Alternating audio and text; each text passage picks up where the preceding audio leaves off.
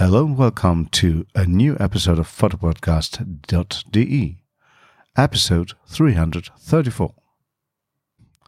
With us, us means, with me is here Ulrike, you know her. Hi, Ulrike, everything Hi. fine? Everything fine? and we're absolutely proud to have the possibility to make an interview with a female Spanish photographer who's known for some phenomenal pictures she took of animals and wildlife. And so let's greet to Marina Cano. Hello, Marina. Hello, hi everyone. Yeah, welcome to Photo Podcast today, one of the oldest podcasts of photography in Germany. And we're really proud to have the chance to make a little interview with you. And we will follow up our line of who is who to present you to our listeners and the audience. So let's start. The first part is welcome, and the second one would be to introduce you to our listeners. Who are you? okay, so first, uh, thank you very much for for having me here.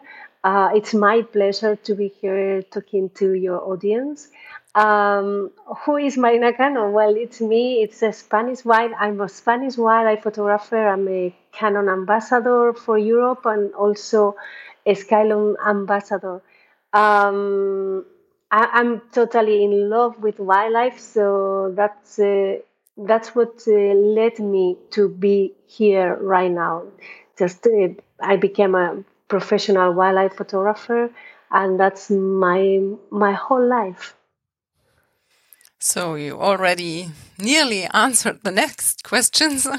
Oh. Um, that would be how did you get into photography and what do you photograph? I would like to ask, um, were you first a photographer or were you first in love with nature and animals? Um, is there a special link to nature and animals um, beside the photography? Uh, yes, uh, it, that is a very interesting question because I was first a photographer.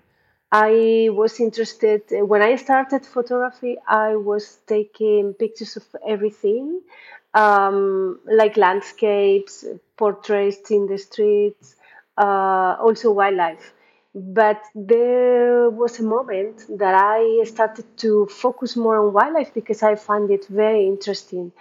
And after that, after several months taking uh, just wildlife pictures, I really fall in love with the animals.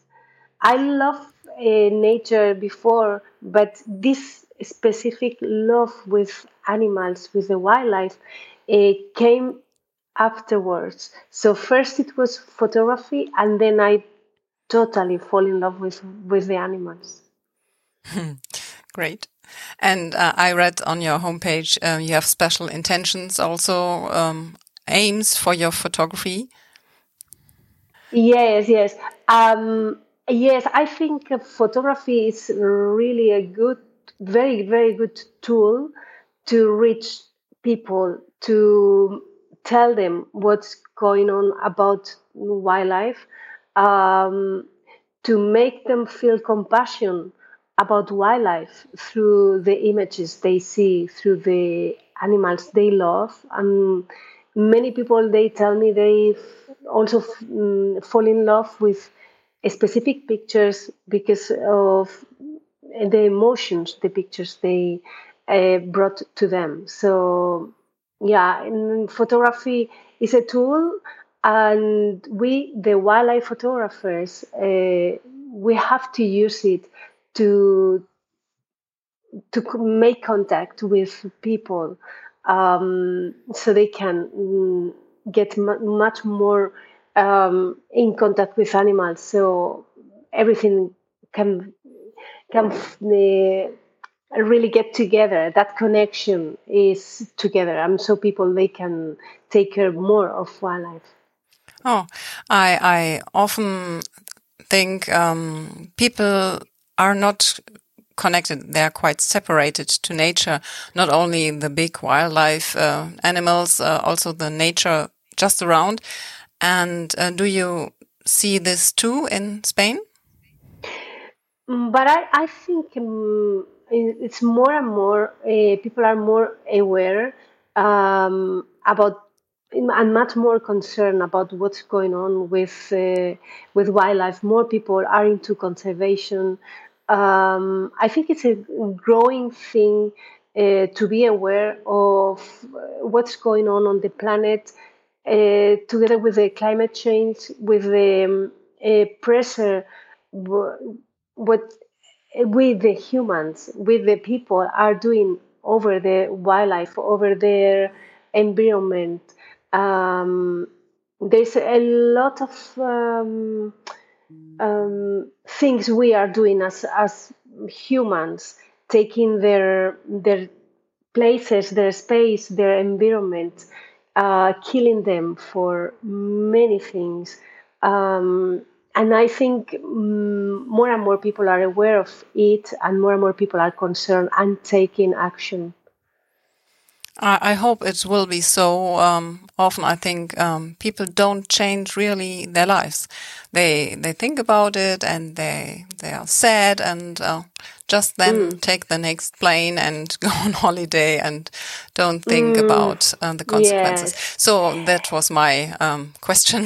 Your view, oh. yeah, it's not easy, but little by little, I think there's there's a change maybe not as fast as we would like, like to yeah. uh, because it's so difficult to stop consuming so much mm. uh, to, to change our way of um, of living is difficult um, but every simple gesture is i think is is really really is counting yeah i, I share your um, opinion that it's uh, important to show and to to get the people near mm. nature. Mm. So photography has a great impact. I, mm. I share your opinion there. -hmm. Yeah, it sounds sounds really interesting. And what I would like to know is wildlife is so wide range. Um, if we break it down to what's the focus, your focus on what kind of pictures do you do and how do you take your pictures? They're stunning, as so many of them, and they're really lovely and great. But what um, gets your focus on it? And when you start to make pictures, how do you do them? Um, I think everything is related to a kind of passion. For me, there is a passion about photography, that's for sure and together with my my love with the animals, uh, all that two things together uh, creates a kind of monster that I eat in myself. That is me. that um, I'm I'm really just so happy out in the wild, out in the bush, especially in Africa, but also in other places in the world. And every time I spend in nature with uh, animals, I feel so like in peace. And then, of course, after so many years photographing wildlife, I know a lot of their behavior and and I know what they most of the times because sometimes they are unpredictable, but um, I know what is going to happen or which pictures are going to happen in front of my camera. And what I do is just follow my instinct and my really what I like. And then I take the pictures that um, fills my heart. And that happens that uh, creates a lot of emotions in other people. So I just follow my instinct and enjoy the, the, the moments. It's really pure joy for me to to to be in the wild and to photograph. And that's that's what goes through the pictures. All that emotions that i feel when i'm there that is what um, goes in the picture. And people with a special sensibility they they can see they can feel it through through the images and have you a favorite animal or an, a special favorite photo? Yeah, yes, yes. Uh, that's like uh, asking parents with many children which one is your favorite, and that's a difficult. It's a difficult one because in I love all animals. Of course, I have some uh, especially the big mammals, are uh, the ones that I photograph more, and I I love them. But but if you tell me, I love all of them, every single living uh, being. Um, but in uh, with regards to photograph them, I like uh, big mammals, uh, African, special, special African big big mammals, and with photographs I have several ones, favorite ones, which took me somewhere uh, because of the moment I photographed them, that it brought me a lot of emotions, like. Um, um, like a picture I took of um, the Kilimanjaro in the Amboseli National Park. Uh, it was a sunrise with a beautiful, just fresh snow in the mountain. Um, and then it's beautiful acacias and an elephant walking in the beautiful sunlight in the morning. And it was like an African icon altogether in that picture, and it was the cover of a National Geographic um, uh, magazine, and and that was many many years ago, um, and that picture, I think, opened uh, something very special in my career. Um, but there is also a lot of lions. I, I really love lions as well. Um, some of them also took me to amazing places like the Wildlife uh, Photographer of the Year final. Um, and I can I can keep going and going about so many photographs that are special for me and that open those kind of doors and brought me to to really nice achievements uh, through contests or books or Mm, or emotions. Yeah. Mm-hmm. Well, so now we had a first look at you as a person and your way, what you photograph and how you photograph. Let's go a step back. How does it start? How started your career? Um, we have to go many, many years ago back. Um, I don't believe I it. You're looking, it, really. not looking such old. Sounds like at the beginning of air. um, when I was a teenager, um, um, my father was an amateur photographer and he had a camera at home. And then I took his camera because I always was interested in all sorts of creativity and then the camera. Uh, my my father had a dark room at home, so um, the camera for me was really spectacular. A tool for creativity. So I started when I was like 17 or 16, taking his camera in black and white uh, film and I started taking these pictures of landscape in the streets or looking for special things that appeals my my aesthetic.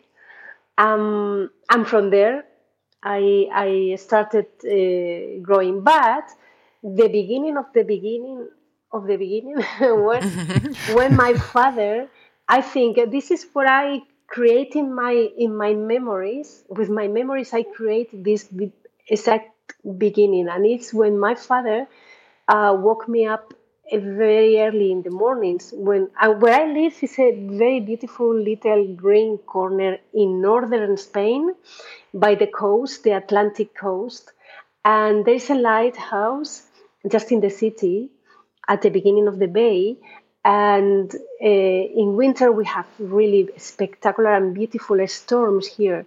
And when this happened, my father woke me up very early, and before taking me to school, uh, he took me to the lighthouse. Not the lighthouse itself, but in the coast where we could see the waves splashing incredible high uh, in the rock and in the lighthouse. And for me, that was like hypnotic. And I remember that was like the seed that my father planted on my creativity side of my life. So I, I remember that spectacular nature exploding in that lighthouse was the real beginning. But in photography, it was when I really took his camera several years later as a teenager and start taking black and white photography. You know, I don't know how old you are, but do you remember this uh, six by six millimeter um, film? Mm-hmm. That's mm-hmm. that was uh, the the film that I was shooting with those years. Impressive. Mm. Nature's always so great, and we are so small mm. and looking absolutely at absolutely. nature. mm. Do you have any um, role models in photography? Um, photographer? Hmm. Um, I remember when I when yes, yes, and and no. Um, I remember when I started eh, to go into photography. Um, I remember um, some photographers at that time that impressed my work. It was all together with uh, when internet started around the 2000 and and well for me it opened the whole world because before the only way to communicate with other um, art it was through museums or books or the TV. That that was all, or reading or going to talks. But when internet came and you could talk and see the work of everybody on earth, that for me opened like the whole world, and it was absolutely amazing. And and then I could admire the work of um, other photographers, not only through the books. I remember buying books and going before internet, going to a lot of exhibitions. And after internet, I discovered other photographers, and it was a big influence for me. Uh, uh, I think it's a Canadian photographer, Gregory Colbert. Um, and his work is is incredible. Uh, he had a website at that time, uh, around the 2000, 2004 or something like that, um, with an amazing and emotional work. I love what he did, and he was a big influence for me. And also Nick Brandt. Mm-hmm. Um, Nick Brandt, uh, with that work that he did at the beginning as well. Around this, I'm speaking around the 2000. Um, it was fantastic, and also um, the South African photographer uh, Steve Bloom. Steve Bloom, um, he published so many books, and his work is it was amazing as well. So these three photographers uh, were a big influence for me. Mm-hmm. But also, I want to add because um, at that time I had a group of friends that we used to go to photograph together, and we were crazy about photography as well. And and what we um, what we did was to influence each other as well. And and yes, it was my colleagues, and some of them are still photographers, and that's uh, also fantastic. And I want to make a point also about that. It's not only these far away people who influence us, but it's also the the colleagues that we have uh, just in the in our neighborhood. And for me, it has been also a big influence in while I'm developing my career and also nowadays. Hmm. Well, it's great to see that. Um, yeah, the influence of one of the most known photographers, which we know too, um, had a big role in your life and that you maintain contact with friends who love photography as well. And I think this network of persons, which one you have one of the same interest and you learn in one of the other, um, it's a good base to go on on photography. So let's go a step forward. And you had a cover at the National Geographic. Yes, I had this uh, cover for National Geographic um, magazine in Spain. The article was about uh, Kenya, and it was this picture that I described earlier on with the Kilimanjaro and the elephant and the acacias. And also, I had a book cover for National Geographic in America um, uh, of two elephants as well, a, ma- a, mother and a baby. It, the book was uh, it's called The Wisdom of Moms, and and yeah, mm, I think both covers um, really push my my career up. Um, not only because of what it means um, as an achievement, but what meant for me as a photographer, you know, um, I'm sure the many photographers that are listening now, they feel this like you are working more or less alone.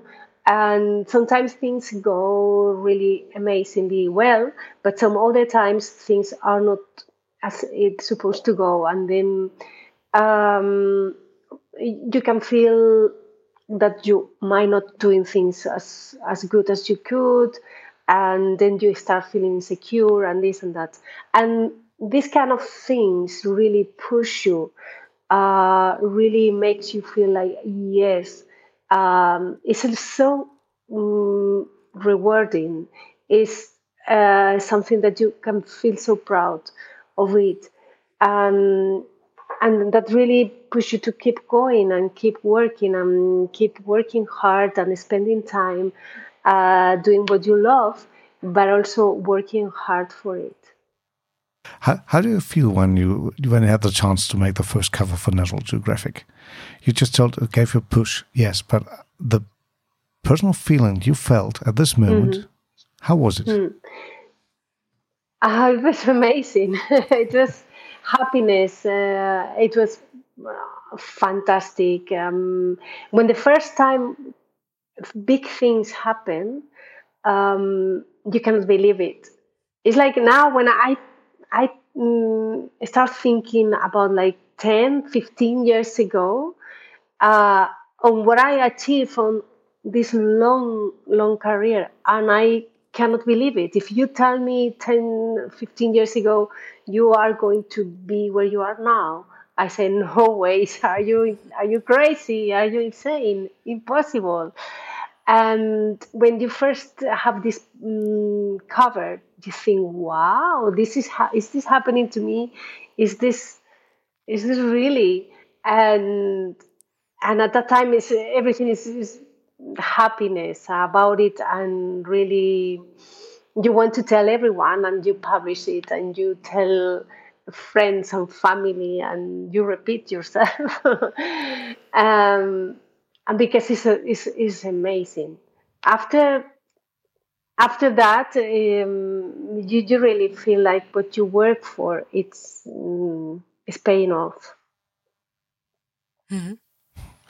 Yeah, but you went on, and, and then in 2015, you've been a finalist in the BBC Wildlife Photographers Recognition Contest of the Year. So the success goes on. Yeah, yes. Sometimes things comes like together, and and it's fantastic. And yes, the wildlife photographer of the year uh, final was really, really unexpected for me uh, because I think it was the first time I applied for the, the contest. And it was like, wow, I can't believe it.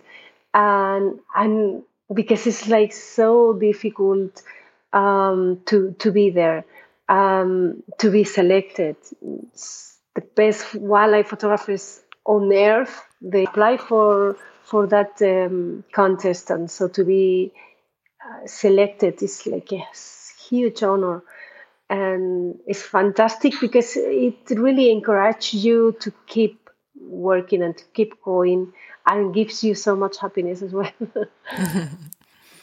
and you've been working with Canon before or after that? because of the same year you became a Canon ambassador yes. too. Yes.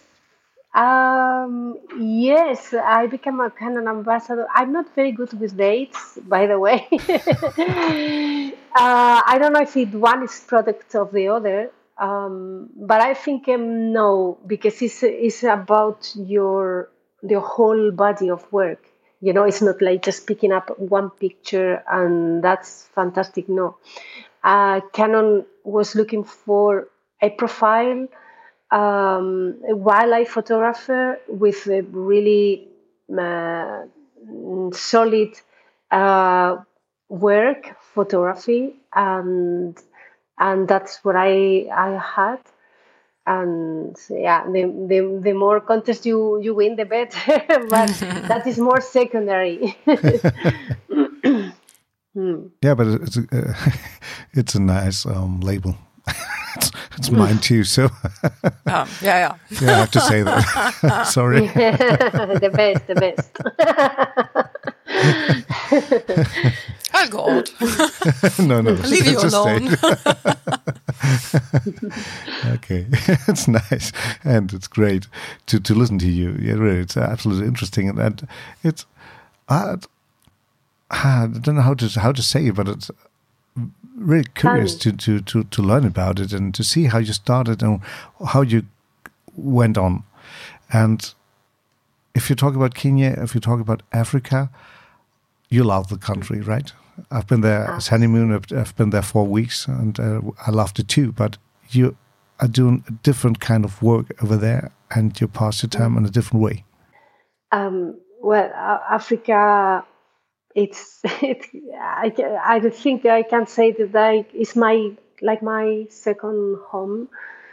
I feel again happiness when I'm there. It's like my happy place and because every time I travel to any country in Africa, like, well, I've been in Kenya many times, but I've been also in Namibia, Tanzania, um, Botswana, South Africa, and mm, every place there, when you go to photograph and you are in contact with the raw nature, with the wild animals, it's happiness. It's, I cannot describe it with another word. It's like I want to stay there photographing all the time. Um, that's um, and and it's, it's something so interesting because well I run safaris there, and I love when people go to Africa for the first time because it's a unique experience and the, their lives this sounds like a cliche but it's really true. Their lives changes change. Um, i don't know with other people but when people come with me they really it's like they want to come back they want to to stay longer or they want to um, they are counting the hours for the next trip or the next safari. It's amazing the experience and as much as you want to explain it's people who has to really experience by themselves because each person has a different personality and a different sensibility and when you are there and you feel the warmth in the air and you you smell the ambience you see the lions and the lions look at your eyes that is something so personal and so um, emotional that you really want to come back. It's, I think we have our roots in a way it are in Africa, deep, deep, deep on, the, on earth, you know, and you want to be there because you feel, oh, this is my case. I feel something is very, very special when I'm in Africa something you said, um, several things you said, remind me um, of the interview with uh, Sanna Kannisto, um, because she she likes to be with the birds and likes to be mm. in in the field, and um, mm. she loves the nature. And um, I'm just. Uh, touched in a way mm. um, because mm -hmm we can feel your love for nature, for the people, for for the mm. animals. Mm. So mm. um, it's uh, interesting. So um, because I think it's it works so well because you are so touched and uh, have such an intimate uh, relationship to it. And, and I could see this, um, by Sanna as well. She's so linked to, to the birds. And, uh, she also talked of the eye contact and one of her series is called eye contact. And, um, it's very special. I'm a little bit envy. Yeah. Have you been in Africa? No, I never was. I've been, I've been, yes. the first time with it's, it's so special well the, for me every time but first is really something unique and and if you love nature it's mm, to be there is in, with the wildlife is really so fulfilling. Um, there's something indescribable uh, that you really feel. It's, it's about feelings in your in your whatever soul heart body. Um so you have to go you have to go you will love it. Uh, you know once i had a tv interview here in my country uh, with a big audience and then i said please social security you have to pay all of us all of the spanish people or everybody to go once in our life for free to Africa, just to feel, to, because we will be really m- more healthy when we come back. And so, what you think at the beginning is like a big, um, big money, spending a lot of money to do that. At the end, it's really it, it's going to be cheaper because because we come back um, with a better health. So I think they are still thinking about it. I think it, I- would be very impressed, um, sure. Um, but I think um, you can get this um, peaceful feeling also in your surroundings. Also, um, I, I know this feeling to be uh, early in the morning at a lake and uh, waiting, watching the misty uh, morning rising. uh, is, uh, yes. it's good. And you don't have to go to Africa, but I think it would be Sure. very impressing. Oh, it is. It is, it is. When, when when we stood there, the first thing we did, we did everything we shouldn't do. We arrived at night, so driving when everything was not black, and entering the national park. And being a photographer too, the first thing I had to do was waking up before the sun rises up, to be out of the camp, to be one of the first to get the special moments. And I never saw that light. The light I saw, the sun I knew over there in Africa was unique. Was absolutely Unique, different to all I have uh, I- saw in my life. Especially when we mm. came to Cape Town, arriving to Cape Town, the whole city was mm-hmm. golden. Was impressive. The whole country, the the animals, but also the people. I met so mm-hmm. many lovely persons over there. Was absolutely great.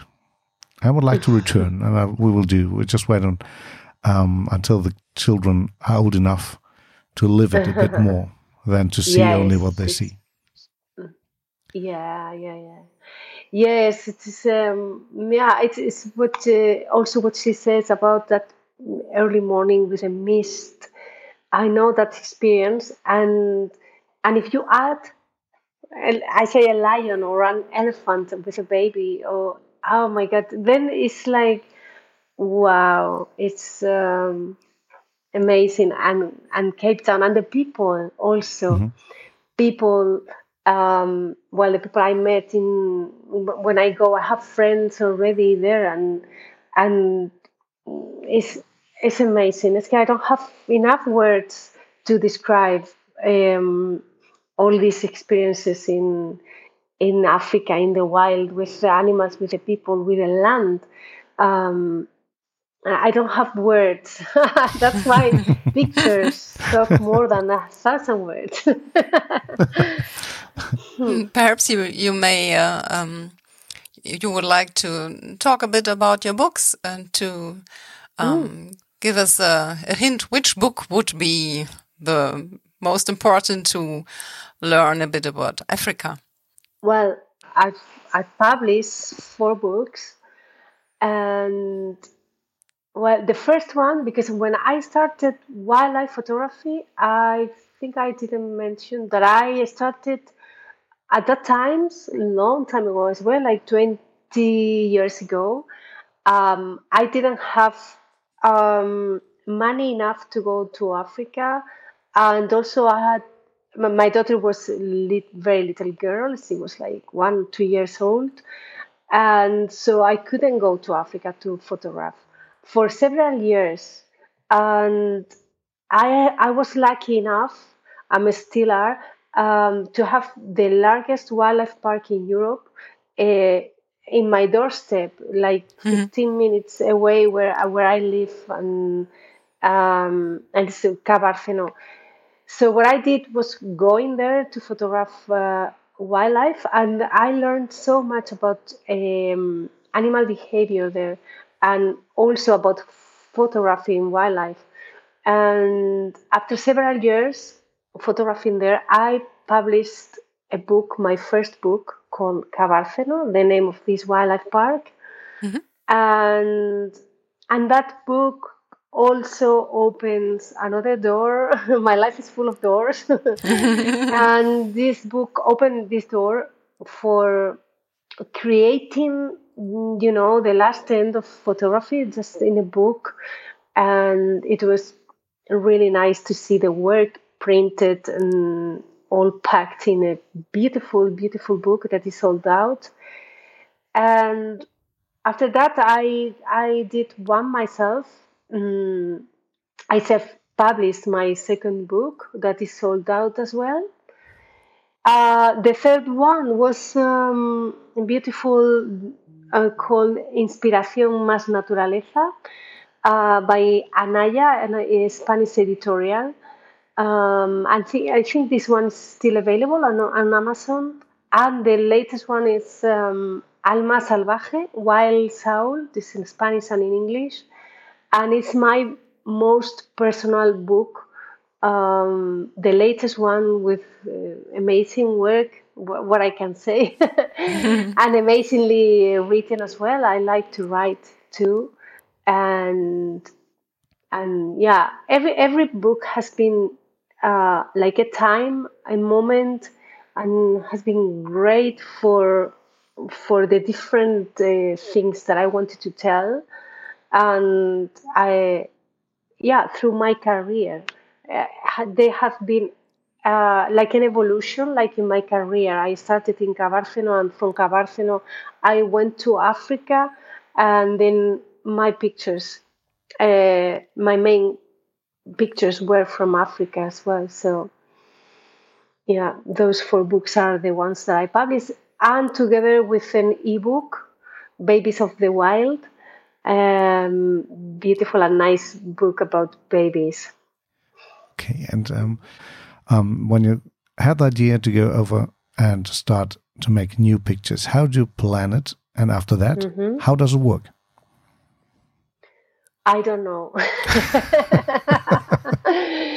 um, I really, I, am in my life, in everything. it applies to every every aspect in my life.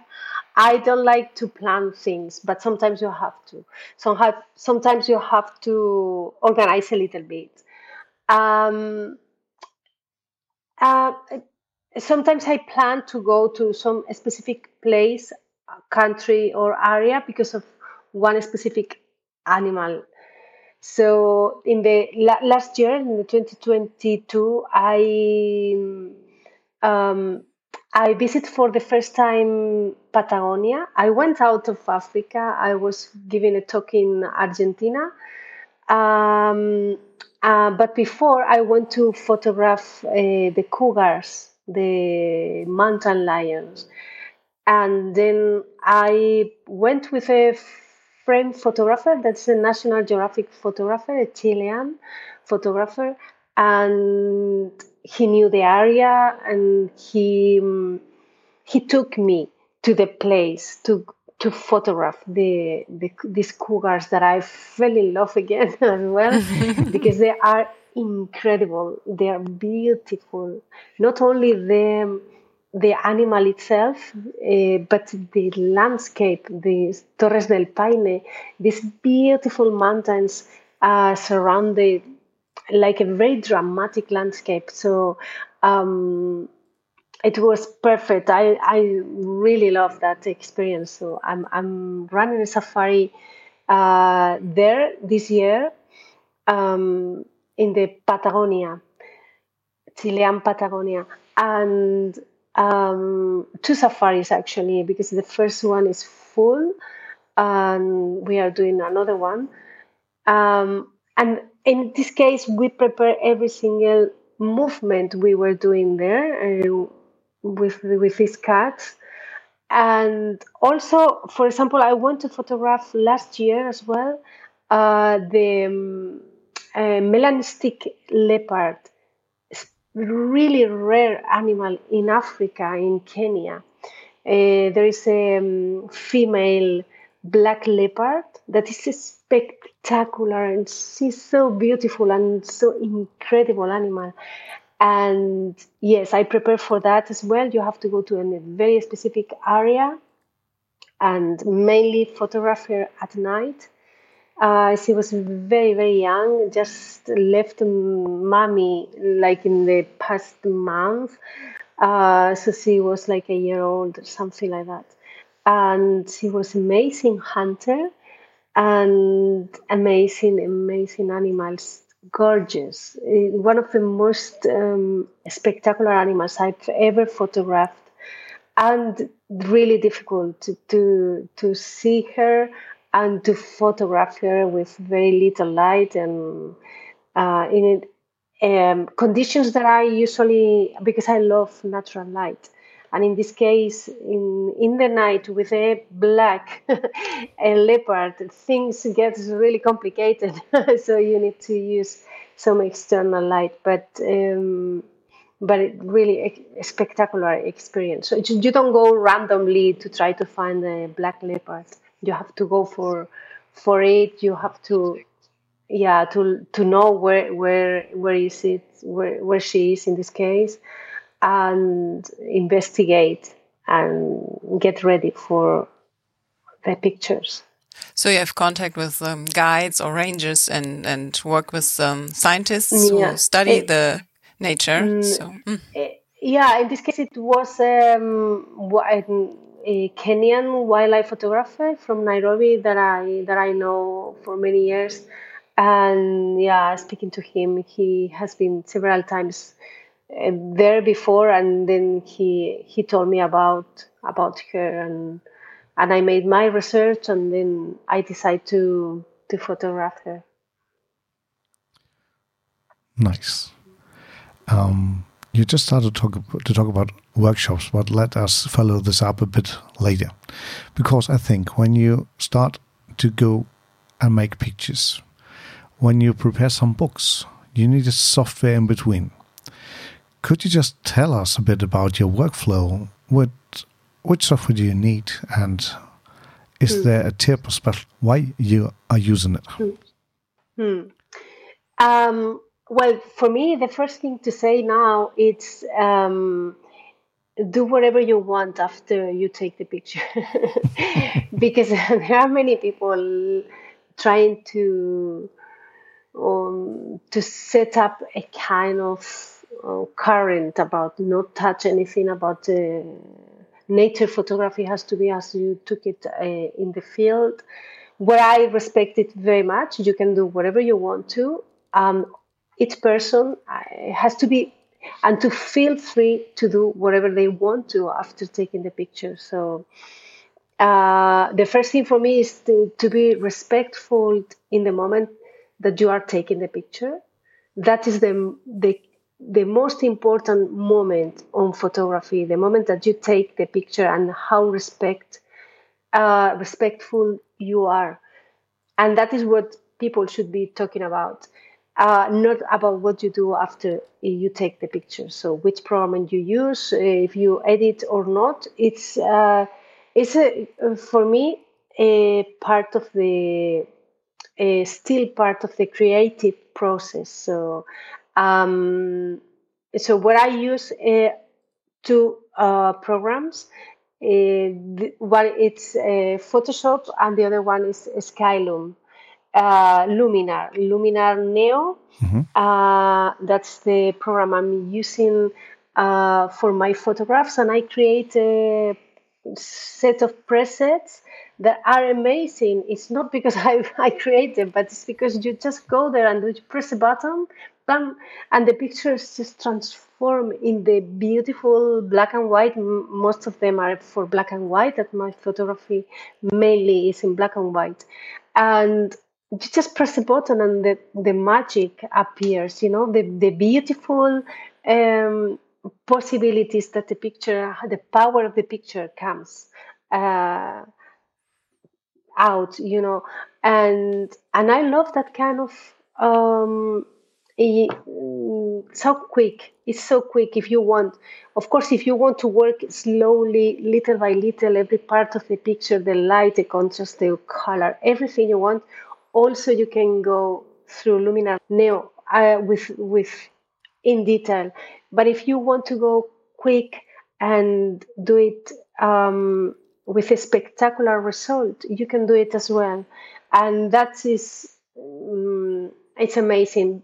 Remember that I came from the dark room with the liquids, with the paper, yeah. with uh, all that process. That was very beautiful and romantic in the distance, but in the moment it was a pain in the ass, if I can say this. but in the eh, in when I when I remember, I remember it like a really romantic, you know.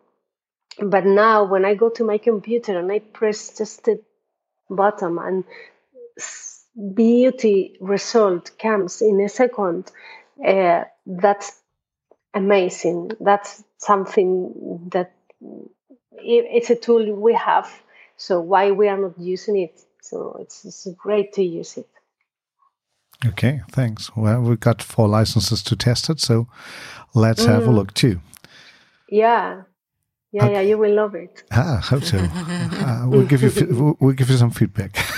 yeah, yes, I would love to hear it. Yes. Okay, we'll do. So, started first uh, with an actual workshop in Patagonia. So, let's have a look at what you're doing beside your photography jobs. You're preparing and organizing workshops worldwide. Mm-hmm. Mm-hmm. Could you tell us something yes. about that? Well, it works. Uh, well, mainly my my workshops are holding uh, Cantabria in this wildlife park where I in my doorstep near where I live in Cabárceno. I do workshops, one to one workshops from pe- people come from all over the world. Really, in this last, um, let's say, almost 15 years that I've been running workshops. I had people from Australia, from the United States, from oh, the whole Europe, of course, from Spain, from everywhere in one to one sessions. Or I also do, uh, I'm running uh, group workshops. And the, the magic here is that this wildlife park is so um, special uh, and is for me now so easy to teach the skills that I'm that I developed through the years, and it's so uh, the results that pictures that people take in the in this wildlife park after the workshop because we make a review and it's unbelievable and they are really happy afterwards so um, yeah this is in, my, in this wildlife park but i also uh, got invited to to run workshops in many other places. And I've been in Mexico, in Argentina. Uh, next uh, August, I'm going to Colombia also. Um, many different places um, where people or um, whatever actual associations they they contact me to to run a workshops wherever they they want to to do it um, yeah, I'm I'm very happy to teach because I come from a teacher place. I've been before the photography career, before uh, that, I was a teacher. So to teach, I, I love I love teaching. yeah, I Good. came from the from the music uh, area, and I was a, a musician, and um, and yeah, and also teachers. So uh, for me, to teach people is amazing. I love it. I really love to see how when people they take spectacular photographs and you have uh, really help for that. I love to see how how they how happy they are and and watching the results. Yeah. Good combination. yeah, great combination, mm. absolutely. First composing music, yes. now composing pictures. never thought never thought of studying biology. biology. Well, no, at that time now probably yes, but in at that times at the beginning of the beginning, uh, no, I I was more into the crea- creative process yeah. in the art. I mm-hmm. I I I was very attracted to to arts. Just before getting closer to the end, there's just three little mm-hmm. questions left. One is the a very important one for all the persons which are interested in you and your work and in your life. Who or what do you remember in particular? Is there a special moment? Uh, yeah, so many. Oh my God, so many moments. um, but yeah, I, there has been danger moments. uh, but I, but I love one specific um, moment that really brought me in tears that it was to watch uh, i've been in tears several times sometimes because of the drama but um, the beauty of um, a scene that i that i witnessed uh, it was a um, um, crown crane um, in a grass in sitting in the grass in this was in Amboseli National Park in Kenya. And we were waiting for a herd of elephants. They were approaching. And then I, I was with a couple in, in a safari and I told them to get ready because the crane is going to fly. And the elephants approached and we were all set up to for the flying and everything and the and the um, crown crane was still there and the elephants came just like an emitter and the crane not even didn't fly but she or he um, opened the wings uh, you know just opening the wings to make her uh, bigger and then i realized that she i think it might be a she she was protecting the babies that she had oh. eggs yeah. and a big herd of elephants with the youngers and babies were just crossing in the middle of her and the elephants they were like in a, in their language telling the baby elephants to behave and they split in two and open while the crown crane was with the wings open standing uh, not she didn't move a millimeter and the big herd of elephants came across her, split it in two, to let her stay with her babies there. Isn't not that amazing? When wow. I realized very, very that, touching. Absolutely. Whoa. I was really, really, really mm, in tears. I, I and because at the beginning I was like, let's get ready with the speed, with the focal focus, and etc. Everything for the fly. And when she didn't fly, I realized what she was to mommy, and she risked her life being so vulnerable in front of huge elephants. Can you imagine the size of this bird from her point of view? How big an elephant can can look? Wow. And she stayed there was really humbling, actually. Humbling. And that's for me, if not the most special, one of the most special moments I live in the wild.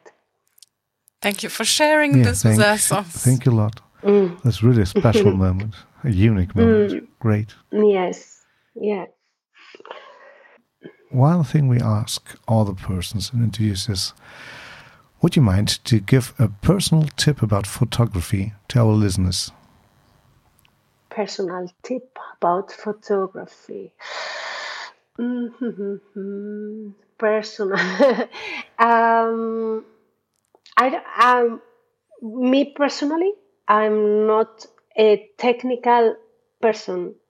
So I focus more on the emotions the photography can bring when the viewer is looking at the picture. We are not looking for someone to look and say, Oh, amazing, look at the depth of field she used in this picture, or look at the, how beautiful um, background is in the picture.